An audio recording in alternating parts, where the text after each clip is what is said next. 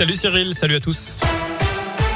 Et à la une, c'était il y a dix ans, jour pour jour, deux infirmières stéphanoises, Catherine et Valérie, étaient victimes d'un grave accident alors qu'elles manifestaient à Lyon. Un mouvement de foule les avait fait chuter de 5 mètres 60 dans une fosse. L'une d'elles se trouve aujourd'hui en fauteuil roulant. Et dix ans plus tard, les procédures judiciaires lancées ne sont toujours pas terminées. La ficelle était un peu grosse. À Saint-Etienne, deux femmes ont été interpellées dimanche au centre commercial de Géant-Montieux. Les suspects âgés de 25 et 29 ans sont passés aux caisses automatiques avec deux chariots bondés mais elles ne réglaient que quelques articles. Le résultat, elles ont payé une somme dérisoire, 3,80 euros au lieu de 439 euros pour la première, 1,23 euros pour 438 euros de course pour la deuxième. Un peu trop voyant, hein, évidemment, pour les vigiles qui ont remis les deux arnaqueuses à la police.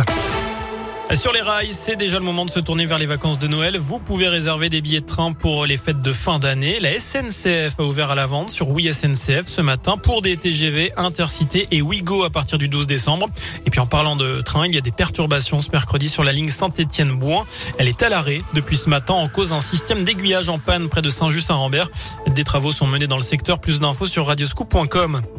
Un moment très important dans le procès des attentats du 13 novembre 2015 avec le début aujourd'hui des témoignages des victimes du Bataclan aux assises spéciales de Paris.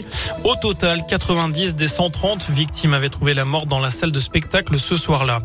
Vous êtes 11 millions de Français, soit un Français sur 6, à vous occuper d'un proche malade en situation de handicap ou âgé. Ce 6 octobre est la journée nationale des aidants. Des hausses de salaire de 6 à 9% c'est ce que propose l'UMI, principal syndicat patronal de l'hôtellerie-restauration, pour mettre fin à la pénurie de main-d'œuvre depuis la réouverture des restaurants et des bars. Le secteur a perdu 237 000 employés pendant la crise du Covid. Dans l'actu aussi, les gens du voyage victimes de discrimination systémique en France.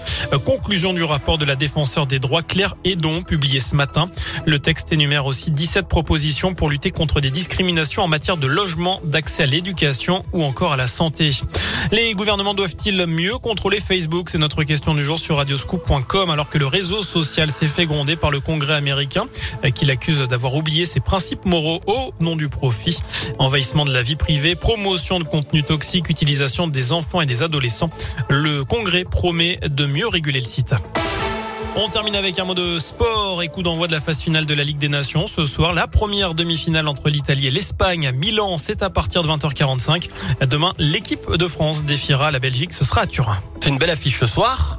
Et puis demain. Et demain, surtout Et puis demain. dimanche également, On puisque ce sera la finale entre les- euh, ces quatre équipes. On verra. Mais j'avais même pas compris ça. Ouais, Bah vous oui. quelque chose. Ben voilà, Si dimanche. les Bleus gagnent contre la Belgique euh, jeudi, c'est-à-dire qu'on est en finale dimanche. On est en finale contre l'Italie ou l'Espagne. Voilà, sur une compétition qui euh, est une compétition en bois quand même. Hein. En bois, ouais, je sais plus exactement s'il y a un intérêt derrière, mais Non, je suis pas sûr. Une histoire d'éliminatoire aussi. on Ouais, passe, je crois, bon, exactement. C'est un peu on nébuleux. Voilà.